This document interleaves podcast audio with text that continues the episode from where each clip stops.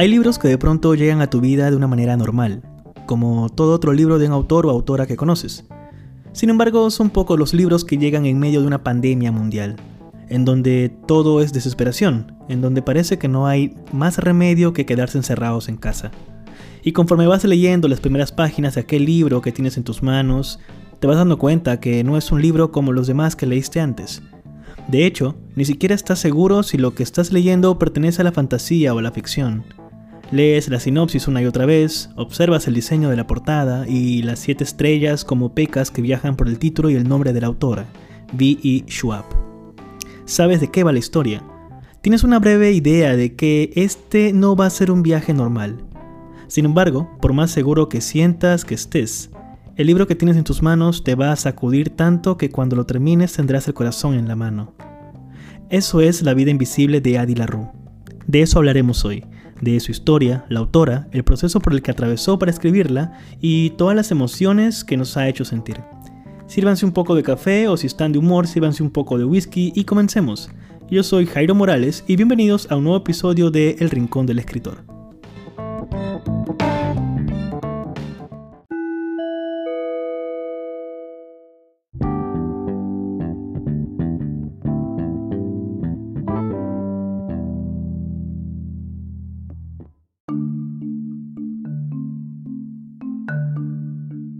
Como algo breve para conocer a Victoria Schwab o B.E. Schwab, sabemos que es una autora estadounidense, cuyos libros más conocidos vendrían a ser la saga de villanos conocidos como Vicious, cuyo título en español es Una obsesión perversa, y Vengeful, que tiene el título de Una venganza mortal en la traducción al español. Y por supuesto la saga Sombras de Magia. Schwab también es conocida por sus libros infantiles y juveniles publicados bajo el nombre de Victoria Schwab. La autora cuenta que si bien es cierto ha escrito muchos libros y publicado la gran mayoría de ellos en poco menos de una década, ha sido porque todas y cada una de esas historias se han venido construyendo en su mente. Ella utiliza el término cocinar para referirse de una mejor manera a esto, ya que para ella cada historia, cada libro es como una olla que viene calentando a fuego lento por 2, 4 y como en el caso de La vida invisible de Adi LaRue, hasta 8 o 10 años. Todo esto nos deja bastante claro que Adi LaRue es un libro no solo con un argumento sólido, sino que también cuenta con un fondo que da la impresión que ha sido bien pensado. Tuvimos muchísima suerte de poder contar con el libro a los pocos meses de haberse publicado en inglés. Sin embargo, debido a la pandemia, el lanzamiento en países como Latinoamérica hizo que se retrasara un poco más. Por supuesto, yo comencé a leerlo inmediatamente cuando se publicó, a través de la Kindle, sin embargo, me di cuenta que un libro como ese no debía ser leído de manera digital, así que lo dejé a la mitad por unas semanas hasta que tuve una edición física conmigo. Este libro fue publicado al español por la editorial Umbriel y la sinopsis de La vida invisible de Adi LaRue dice así. Tras hacer un pacto con el diablo, Adi entrega su alma a cambio de la inmortalidad. Sin embargo, ningún trato faustiano está exento de consecuencias. El diablo le entregará la inmortalidad que tanto desea, pero le quitará algo que ella anhelará durante toda su existencia, la posibilidad de ser recordada. Adi abandona su pequeño pueblo natal en la Francia del siglo XVIII y comienza un viaje que la lleva por todo el mundo, mientras aprende a vivir una vida en la que nadie la recuerda, y todo lo que posee acaba perdido o roto. Durante 300 años, Adi LaRue no será más que la musa de numerosos artistas a lo largo de la historia, y tendrá que aprender a enamorarse de nuevo cada día, y a ser olvidada a la mañana siguiente. Pero un día, en una librería de segunda mano en Manhattan, Adi conoce a alguien que pone su mundo del revés. Por primera vez, alguien la recuerda. Se escucha bastante interesante, y lo es, realmente lo es.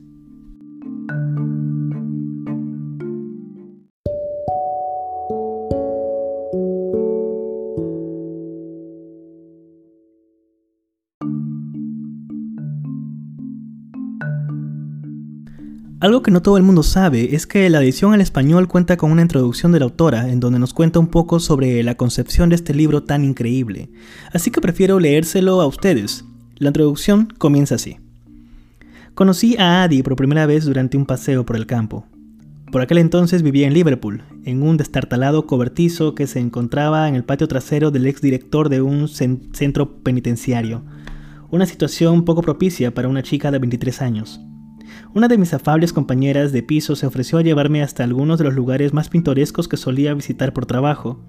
Y así es como acabé paseando durante ocho horas por un pueblo llamado Ambleside o Ambleside, situado en el distrito de los lagos.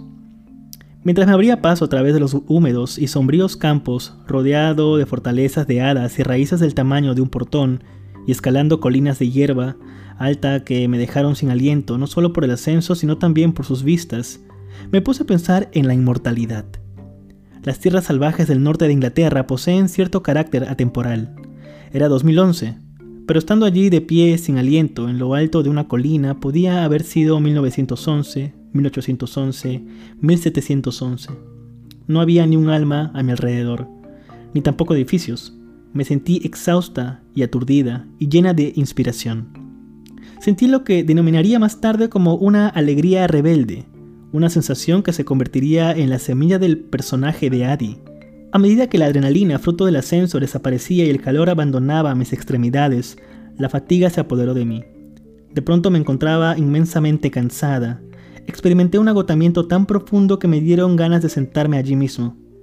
Aquel sentimiento de fatiga se transformó en una parte tan fundamental de Adi como su alegría, la otra cara de la moneda.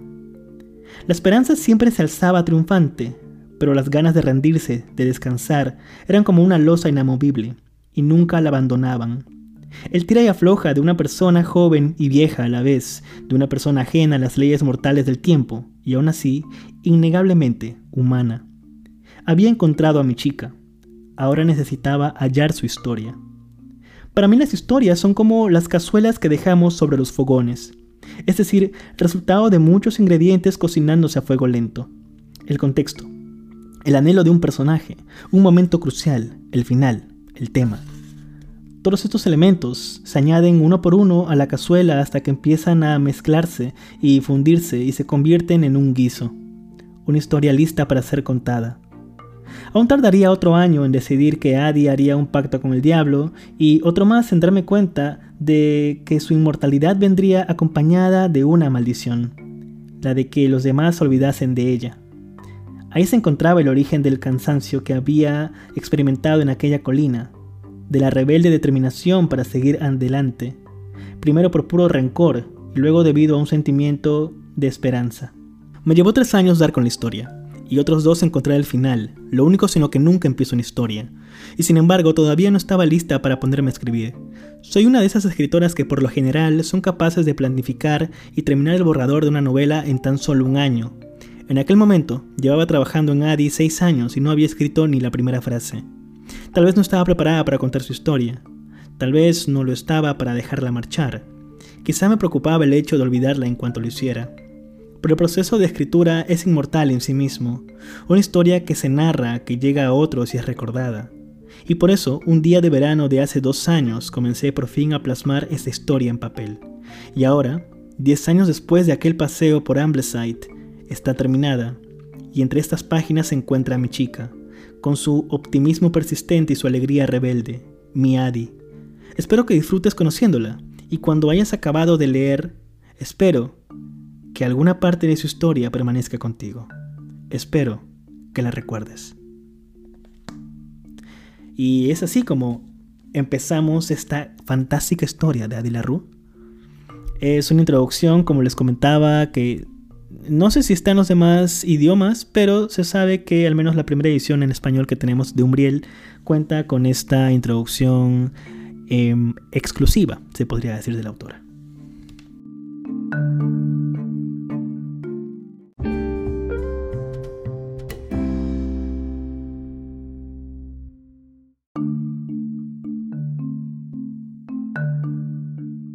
Ahora quiero presentarles los comentarios de Victoria, youtuber y bookstagrammer de libros para Abadi, quien nos contará sus impresiones acerca de la vida invisible de Adi LaRue.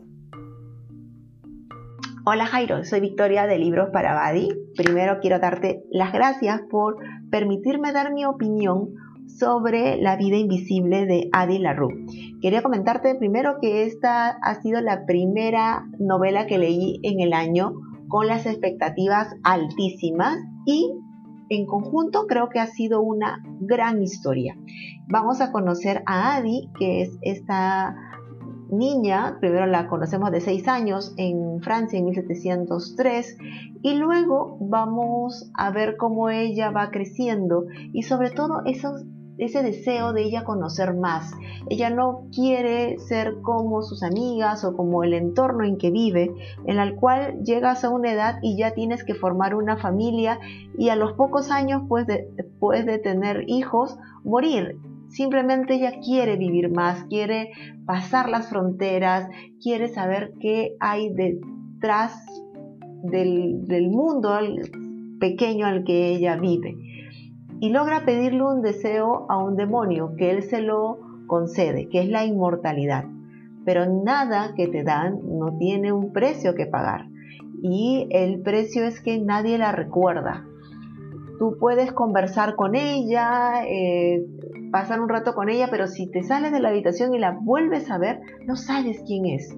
Adi no puede contarte su historia, ella no puede decir su nombre y hay muchas cosas en las cuales ella está eh, necesariamente callada porque no puede ni siquiera tener eh, nada consigo, no puede comprar nada porque simplemente desaparece. ella está pagando el precio por ser inmortal.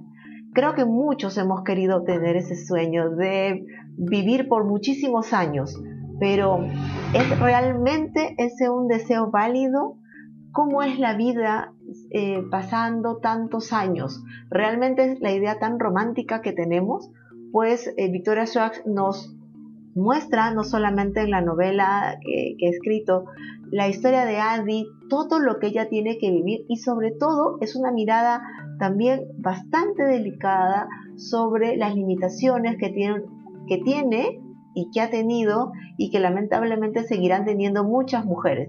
En los pueblos, usualmente, eh, los que menos van al a, colegio o a estudiar son mujeres. Y eso también es temas que vamos viendo en la historia. Adi no puede expresar eh, la belleza de algo, no puede contar su historia. Hasta que aparece sí un personaje que eh, logra con ella hacer cierta conexión. Debo comentarte que más bien ese personaje que aparece no es para mí de lo más eh, importante en la historia.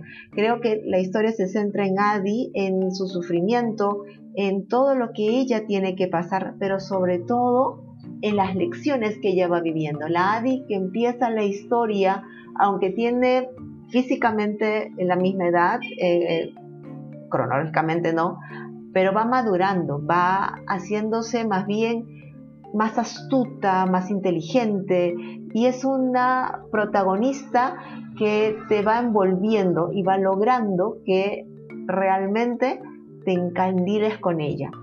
A mí la historia me gustó un montón, para mí fue como que en su vida, aunque en las últimas 100 páginas sentí que era una meseta, ha tenido un final extraordinario. Creo que es uno de los mejores finales en narrativa adulta que he leído porque es lo más real que he sentido como historia.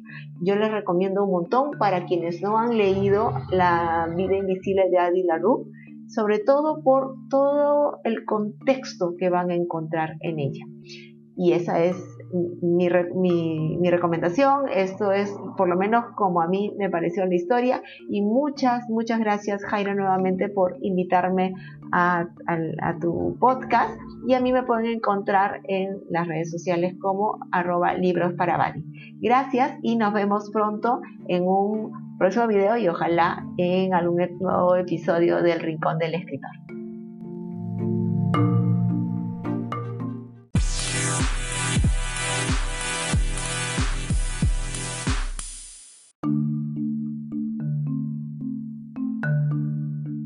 Muchas gracias por tus comentarios, Victoria. Ciertamente es un libro que toca muchos temas. Recuerdo muy bien cuando leía las primeras páginas, lo primero que me llamó la atención fue que hablaba bastante de esta Adeline, este personaje, Adi, que buscaba conocer mucho más allá. De alguna forma sentía que había algo más allá de la entrada del pueblo en el que vivía, en Billon o Billon, no sé cómo se pronuncia en francés, en donde había esta pequeña llama en su interior. Y es algo en lo cual yo inmediatamente me sentí identificado, como alguien que creció en una isla en medio del Amazonas, en Iquitos, en Perú. Eh, es algo, una sensación con la cual uno siempre va a crecer. El hecho de pensar que hay algo mucho más allá afuera. Con solo el hecho de levantar la mirada por las noches y mirar el cielo estrellado, la sábana de estrellas que hay, te da la impresión de saber de que puedes mirar este mismo cielo desde otro lugar. Y estas esta esencia del querer ver el mundo, estas ganas de querer viajar, de querer dejar el lugar en el que estás, ha hecho que en las primeras páginas de Adi LaRue me, me capte, me atrape, sienta que, ok, esta historia sí promete mucho más, esta historia realmente está haciéndose interesante. Eh, estas ganas de no quedarse en el mismo lugar de siempre. Y justamente la vida invisible de Adi LaRue agarra este background, esta idea de que el personaje se quiere ir de un lugar en el que está atrapado porque es una sociedad muy diferente, es una sociedad bastante machista, bastante clasista en donde las mujeres a los 17 años si no están comprometidas no son nadie. Entonces este, esta es una mujer de esta época, de nuestro siglo XXI, en donde simplemente quiere vivir su vida como ella quiere, de la manera en la que ella desea y casarse con la persona a la que ama, no porque le obligan. Entonces es un libro que como mencionaba Victoria, realmente choca bastante con los pensamientos modernos que tenemos ahora, pero también es una manera de reflejar y recordarnos cómo era antes. Entonces, tenemos a una Adi Ru que de alguna forma somos todos nosotros cuando éramos adolescentes, al menos yo era Adi Ru cuando era adolescente, estas ganas, bueno, no me iba a casar con un señor, pero sí quería viajar, quería irme a algún lado del mundo, quería conocer el mundo, quería no quedarme en una isla. Y de alguna forma eso fue lo que me motivó a viajar eh, hace unos años, lo que me motivó a conocer personas, a, viajar por muchas partes. Y este libro está destinado a todas esas personas que de alguna forma se sienten atrapados en un lugar. Si es así como te sientes en esos momentos, y no solamente en cuanto a un lugar físico, sino quizás metafóricamente en tu mente, en tu corazón, este libro te va a ayudar en eso. Pero justamente hablando de este detalle, de este pequeño um, background que te plasma la autora, empieza el detalle de, pero ¿qué pasaría si no puedes hacer nada en absoluto para cambiar eso?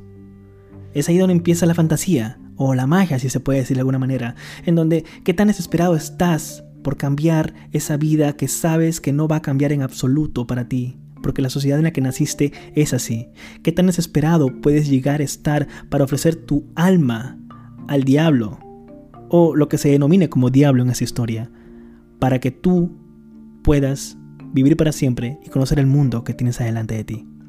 Es una historia totalmente fascinante, es una historia que repite bastante el tema de el poder de los nombres, qué tan fuerte es un nombre, yo Jairo Morales, qué tan fuerte es ese nombre, qué, qué pasaría si nadie más pudiera decir mi nombre, es, una historia que realmente te hace pensar. Yo me tomé bastante tiempo en poder leer esto, pero era porque sentía que era un libro que por rato dejaba de ser fantasía para ser una ficción o un realismo muy duro, en el sentido de que te plasmaba unos, unas ideas en donde quizás sentías que necesitabas detenerte y pensar en qué sucedía con tu vida también alrededor de, de estos temas.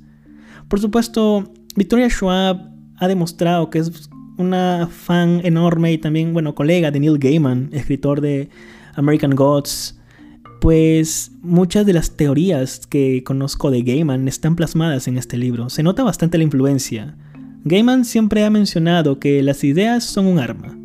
Y en este libro, en Adi Rue, vemos justamente esas frases, repetidas en muchas ocasiones, en donde las ideas son un arma, en donde la inspiración es un arma, en donde las ideas que uno tiene puede convertirse en la esperanza de alguien más en un futuro lejano o cercano. Entonces es así como es La vida invisible de Adi Rue. Es un libro lleno de optimismo, pero también lleno de pesadillas, lleno de sueños, pero también lleno de estas tristezas y esas alegrías a la vez. Es un libro en donde vas a encontrarte, como también vas a encontrar un camino por el cual seguir. Particularmente me habría gustado haberlo leído de corrido, no haber interrumpido la lectura por el Kindle. Pero bueno, había una pandemia, hay una pandemia. Me gustaría volver a leer este libro en un año para ver cómo me siento cuando lo vuelva a leer. Espero ya mucho más tranquilo, mucho más calmado, sin nada de ansiedades.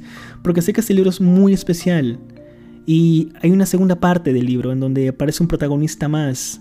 Bueno, protagonista, sí, porque no es un personaje secundario tal cual. Y de pronto la historia que tú crees que vas conociendo toma un giro inesperado, un giro que a mí como escritor recuerdo haberle comentado a Stephanie que era no sé cómo va a acabar, no tengo idea qué va a suceder y fue la primera vez en muchísimo tiempo que un libro me hacía sentir eso. Y es ahí donde supe que La vida invisible de Adela Rue iba a ser un libro que se iba a quedar por muchísimo tiempo. Y me fascina, me fascina totalmente, sobre todo porque es un libro que está rompiendo los, las barreras del género. Mucha gente dice que es fantasía, yo te digo, no, es realismo. Si este libro se, por ejemplo, se manda a alguna premiación de libros de realismo, alguna premiación así, posiblemente gane. Incluso se puede mencionar como realismo mágico si quieren. Entonces funciona bastante y, es algo que llama muchísimo la atención. Y volviendo al tema de las personas a las cuales está dirigido este libro, es para todo el mundo. Pero también, si empiezas a leer este libro y te siente y te parece muy lento, muy pesado, aún no es para ti. Es un libro para personas que buscan un camino, que buscan una respuesta. Es para esas personas desesperadas. O quizás no tan desesperadas, pero para esas personas que necesitan de algo, de alguien. Para todas esas personas es este libro. Y cuando lo lean, va a calar demasiado. En mí ha sido así. Y es un libro, como les comentaba, que ha venido para quedarse. Y vamos a seguir hablando de ese libro por muchísimos años.